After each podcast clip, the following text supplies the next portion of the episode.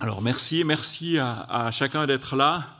Euh, on a chanté Change mon cœur, Seigneur, et purifie-moi, mais on a chanté aussi Brise-moi, façonne-moi. Et je me suis dit, pour ma vie, c'est vite chanté.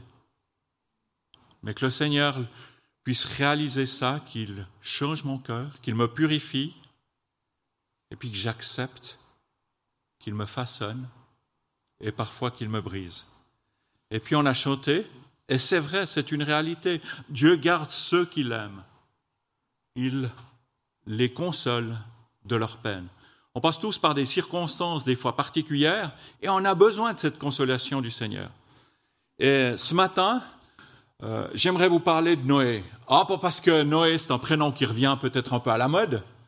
Non, vous parlez de Noé parce que c'est un homme, il est dit dans la parole, c'est un homme juste et intègre dans sa génération, un homme qui marchait avec Dieu.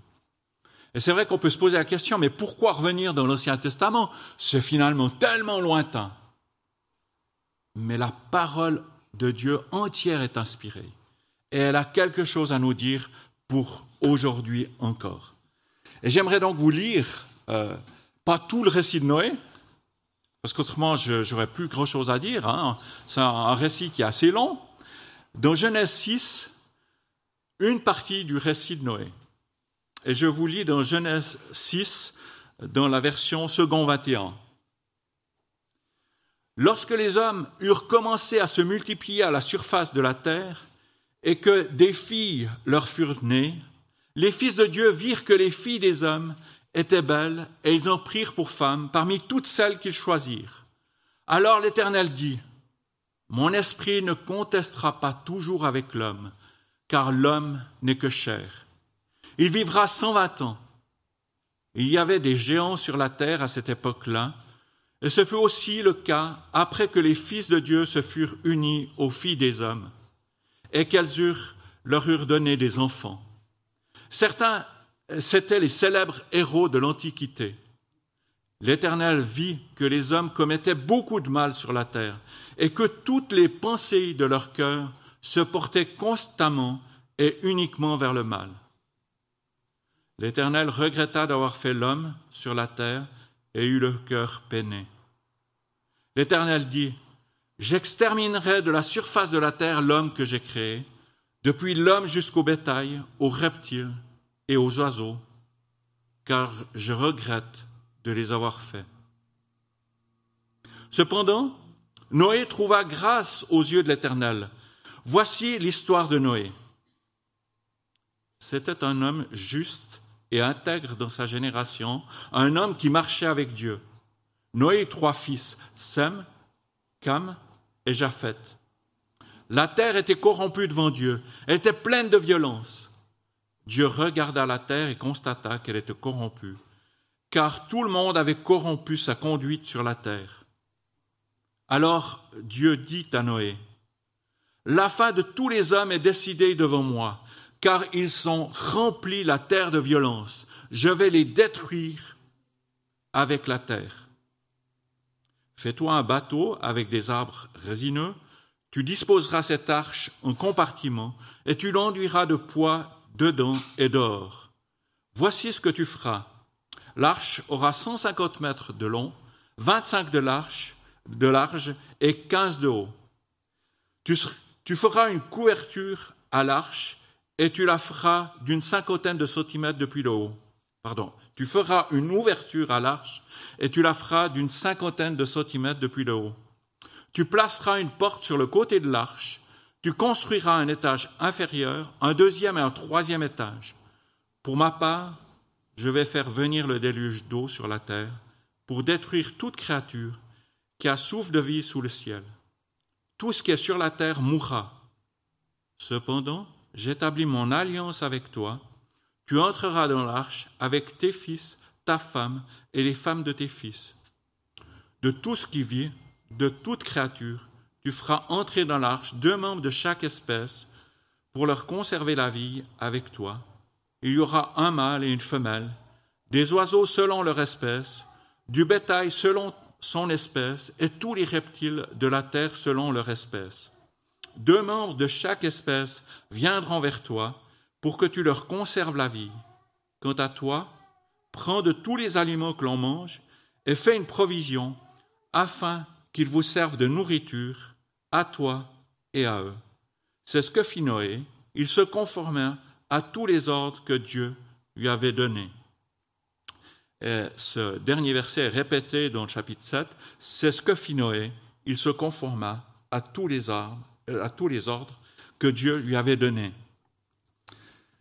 Et c'est vrai que on voit dans la première partie de ce chapitre, on voit quelque chose qui est un petit peu compliqué, et j'ai regardé ce que disaient certains commentateurs. Les fils de Dieu virent que les filles des hommes étaient belles, et ils en prirent pour femmes parmi toutes celles qu'ils choisirent. Alors l'Éternel dit, Mon esprit ne contestera pas toujours avec l'homme, car l'homme n'est que chair. Il y avait des géants sur la terre à cette époque-là. Et certains commentateurs disent, ben, il y a la lignée de Seth, et puis il y a la lignée des autres euh, frères de... Euh, pardon, il y a la lignée de Cain, et puis il y a la lignée de... Ah, j'ai un blanc. Abel, merci. Il y a les deux lignées, et c'est vrai que dans la lignée d'Abel, il y en a plusieurs qui ont euh, invoqué l'Éternel, alors que dans la lignée de Cain, ça n'a pas été le cas. Alors, on peut prendre cette explication-là. On l'a pas forcément, tous les commentateurs sont pas forcément d'accord. C'est comme pour les géants. Les géants, ils disent, mais euh, on retrouve des géants dans Nombre 13, quand les, premiers Israélites sont allés découvrir euh, Canaan. Et puis, on retrouve ces géants. Mais on voit qu'ils euh, font un premier rapport, relativement correct. Et puis après, dans un deuxième rapport, ceux qui sont contre le fait de monter en Canaan dénigrent en fait ce pays et, voient des, hommes encore plus grands qu'ils ne sont. Alors, euh, certains commentateurs disent, mais on peut peut-être faire un rapprochement aussi par rapport à ça. Mais ce n'est pas l'objet euh, de notre méditation de ce matin. Hein. Il y a des choses qui sont cachées. Hein. et les choses cachées, il faut nous rappeler, sont à l'Éternel notre Dieu, et les choses révélées sont à nous et à nos enfants. Et ça, c'est Deutéronome 29, 29 qui le dit. Et il y a des choses qui nous sont révélées dans ce, chapitre. C'est notamment la violence qui s'accroît. Et on voit dans, juste dans le, chapitre précédent, verset 24, il est dit, si Cain est vengé sept fois, Lémec le sera 77 fois. Donc très peu de temps après, dans la pensée de, des hommes de cette époque-là, on va se venger 11 fois plus. On n'a peut-être pas de statistiques, mais on voit combien dans la pensée des hommes, la vengeance est devenue toujours plus présente. L'intention de se venger a été multipliée par onze. Il y a un contraste quand même frappant. Parce qu'après, si on prend le Nouveau Testament, qu'est-ce que Jésus dit à Pierre Quand Pierre s'est approché de Jésus, Pierre lui a posé la question, combien de fois pardonnerai-je à mon frère lorsqu'il pêche contre moi? Sera jusqu'à sept fois? Eh bien, Jésus lui a dit, je ne te dis pas jusqu'à sept fois, mais jusqu'à 77 fois sept fois. Matthieu 18. Donc on voit cette tension, ce contraste entre ce qui se passe là, au niveau de cette génération-là, et ce que Jésus propose comme, euh, vie. La terre était corrompue hein, à ce moment-là. La terre était corrompue devant Dieu, elle était pleine de violence. C'est la Bible qui nous, nous le dit. Dieu regarda la terre et constata qu'elle était corrompue car tout le monde avait corrompu sa conduite sur la terre. Et pour mieux comprendre ce mot euh, corrompu, on peut prendre simplement les synonymes.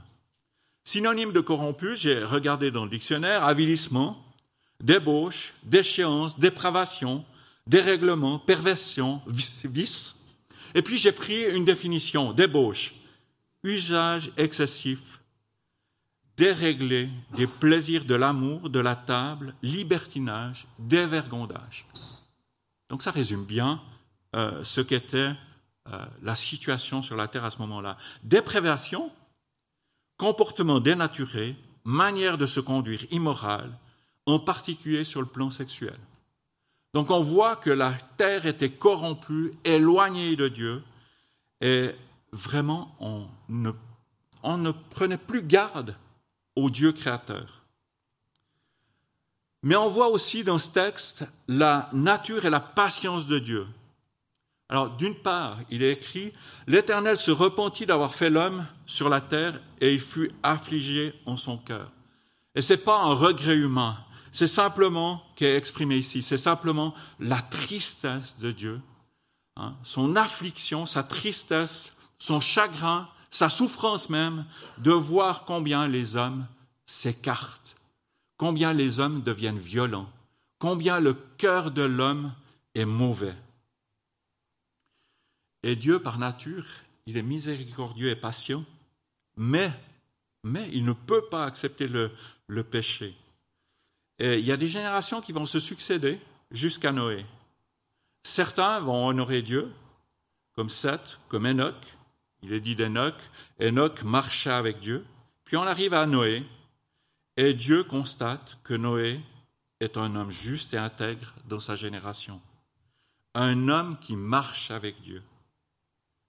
Et d'ailleurs, il sera le seul de sa génération, avec sa famille, à être sauvé. La patience de Dieu. Mais on voit ce triste constat, arriver à ce qu'il y ait plus qu'un seul homme avec sa famille qui peut être sauvé. Parce que cet homme, justement, est juste dans sa génération et marche avec Dieu. Pendant toute la construction de l'arche, Dieu va user de patience. Et sa construction, euh, cette construction de l'arche n'a pas pris qu'un jour. Dieu fait, patience pendant des dizaines d'années, pendant toute la construction de cette arche par euh, Noé.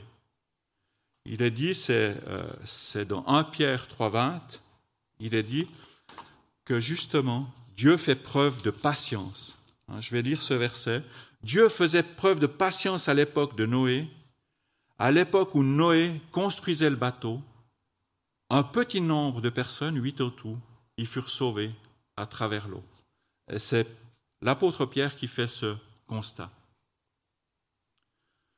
Dieu, dans sa miséricorde, accepte, accepte de se laisser ignorer et accepte que ce soit la construction de l'arche qui parle, qui parle des bienfaits qu'il veut accorder. Et pourtant, pendant cette période, chacun se préoccupe de lui-même, des plaisirs de la vie, et se laisse aller à ses passions, et veut ignorer ce Dieu, ce Dieu qui le voit. Maintenant, on peut arriver au témoignage de Noé. Témoignage de Noé dans cette période. Il y a un commentateur qui a dit la chose suivante, et je trouve que c'est vraiment pertinent. Chaque coup de marteau, parce qu'il devait être quand même pas mal charpentier pour faire un bateau pareil en bois, résineux.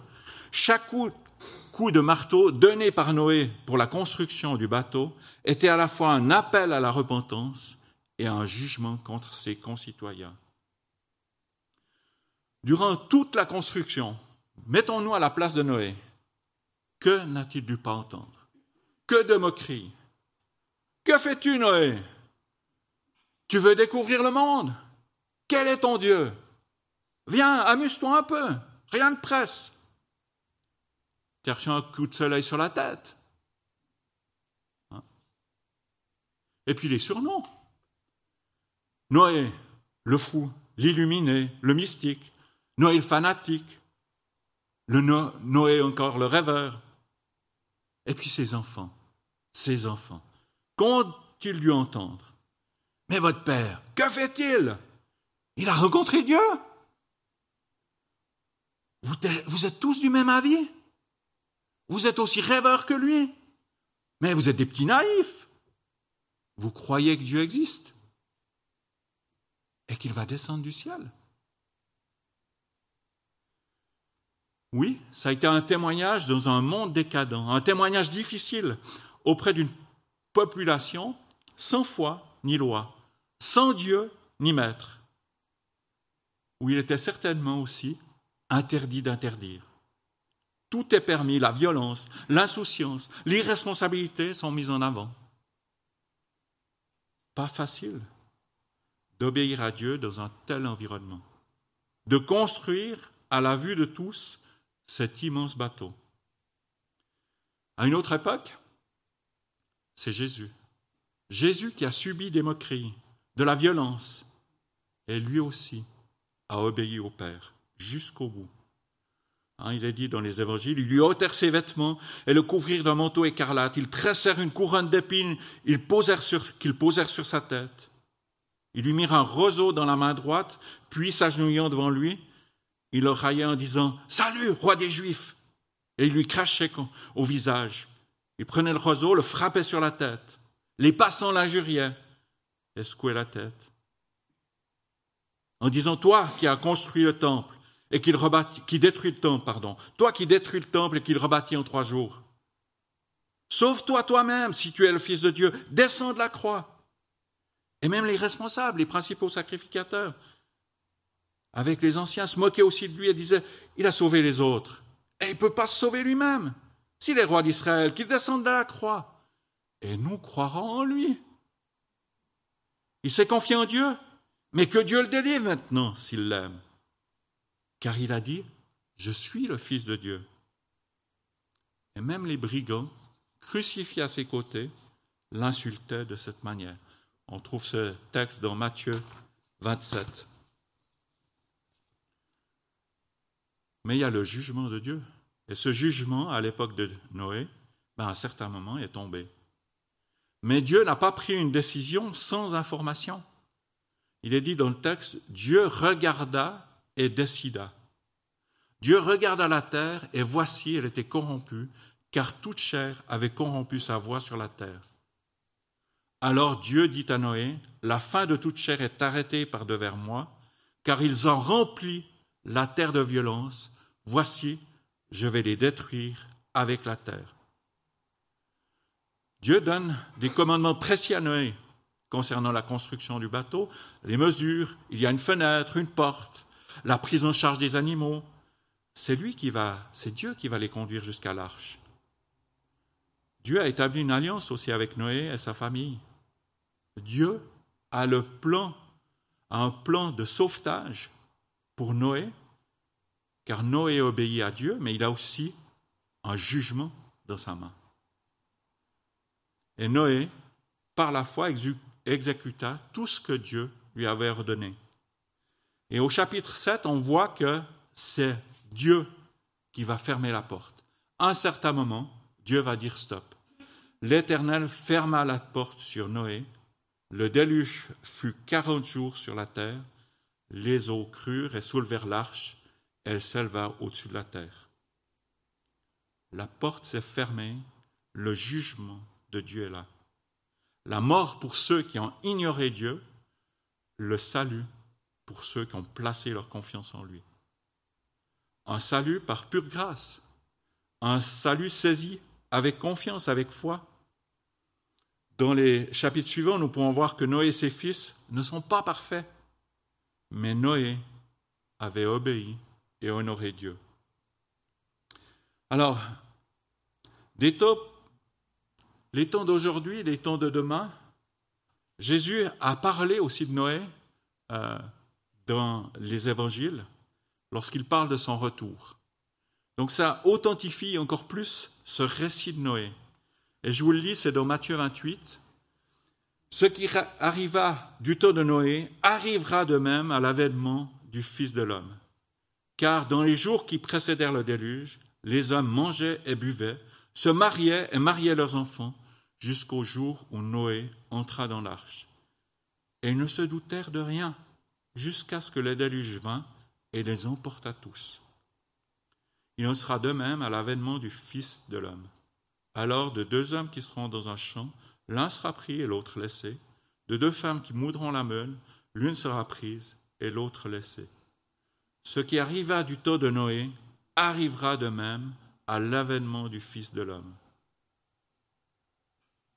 Ils ne se doutèrent de rien jusqu'à ce que le déluge vint et les emporta tous. Et on peut se poser la question, que se passe-t-il aujourd'hui? Parce que finalement, c'est un texte qui est tellement lointain. Mais que se passe-t-il aujourd'hui? Qui se soucie de Dieu? Et tout le monde peut constater que la violence s'accroît. Le non-pardon est chose courante. La violence, on a des statistiques, elle augmente. L'amertume dans les cœurs. Qui se soucie du fait qu'il aura des comptes à rendre à Dieu. La violence sous toutes ses formes est bien présente. Violence dans les familles, dans la société et même jusque parfois dans, l'Église.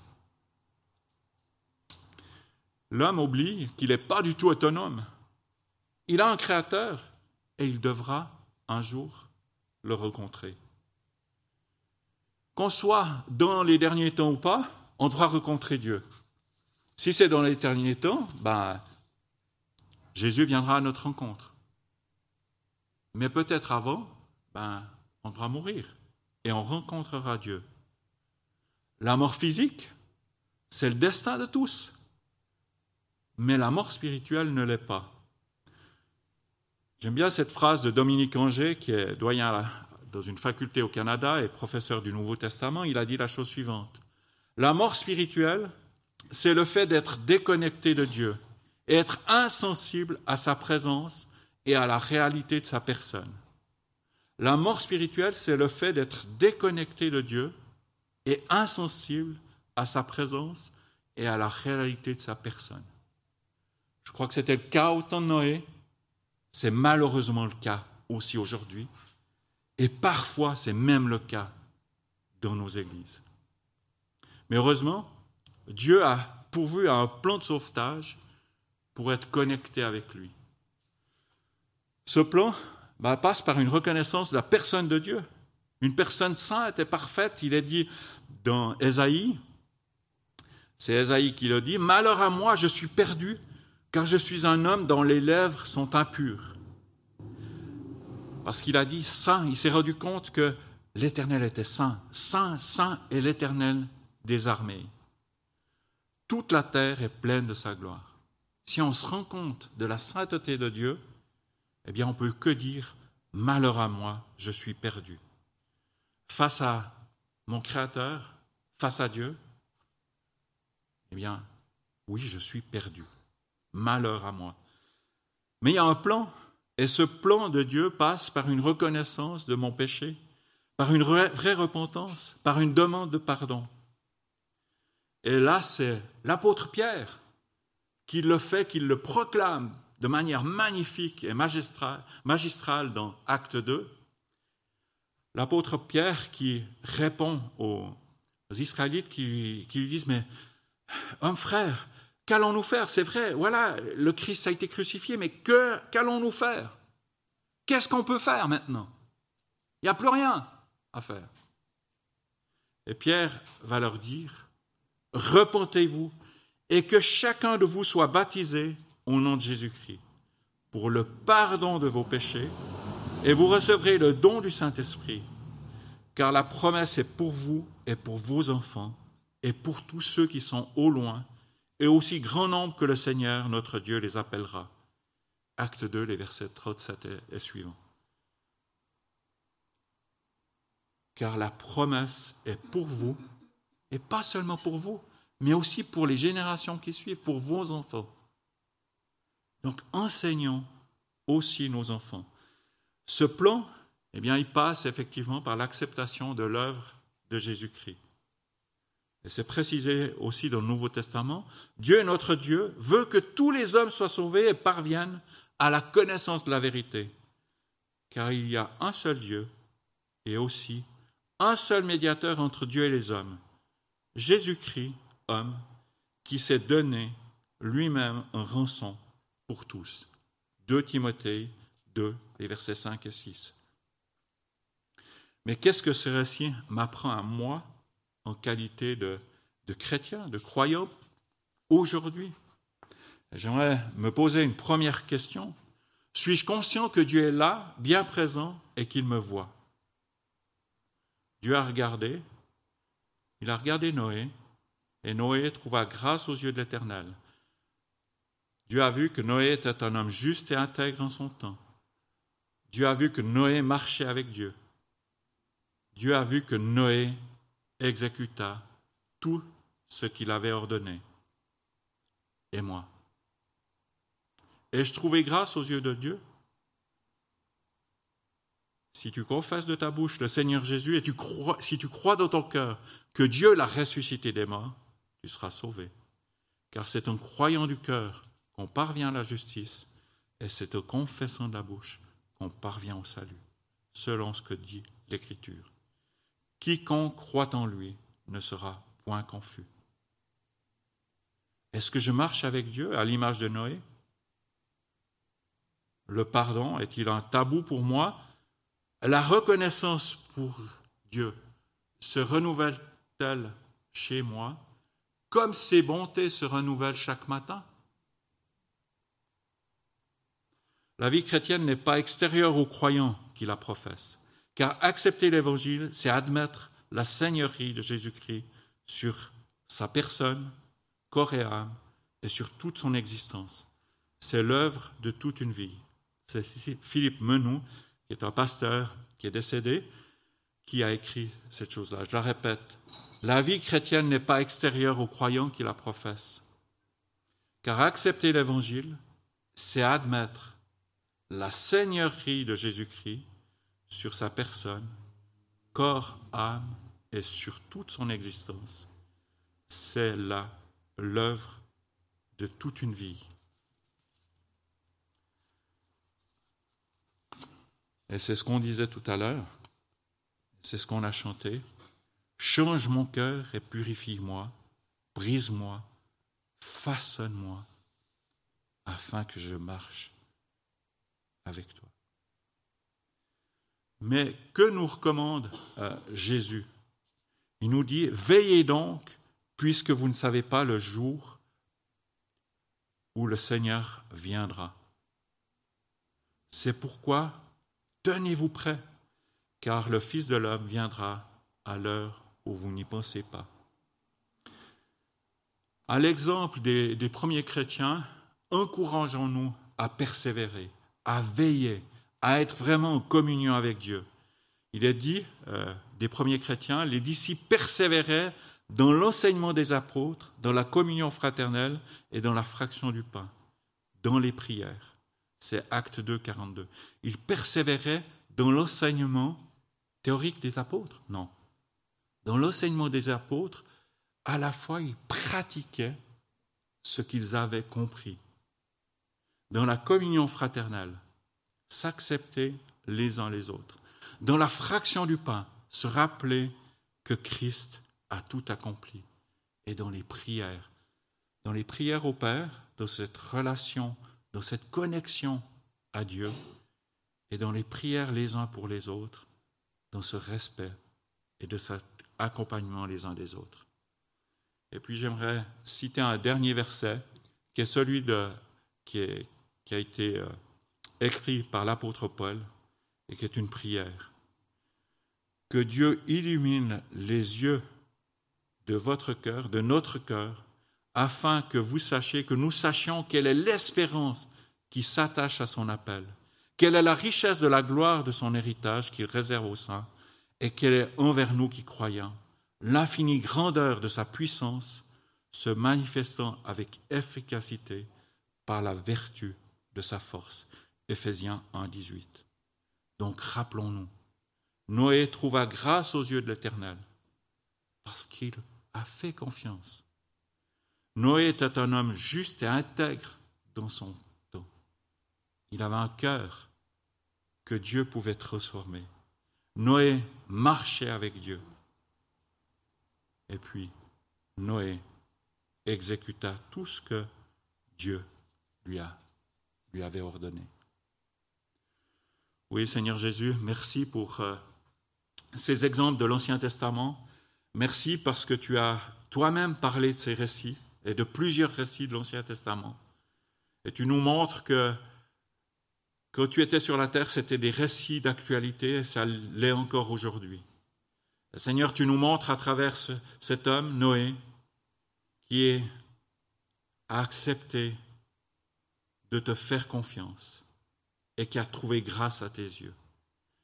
Dans des situations difficiles, pendant des dizaines d'années, certainement avec euh, la moquerie, un regard condescendant, il a accepté d'exécuter tout ce que tu lui avais ordonné. Merci pour cet exemple d'un homme dans une société corrompue qui marchait avec toi, qui était juste et intègre. Fais-nous, Seigneur, la grâce de marcher avec toi, de témoigner de ta grâce, de nous montrer fidèles et confiants dans chacune de nos circonstances. Merci parce que nous pouvons lever les regards vers toi.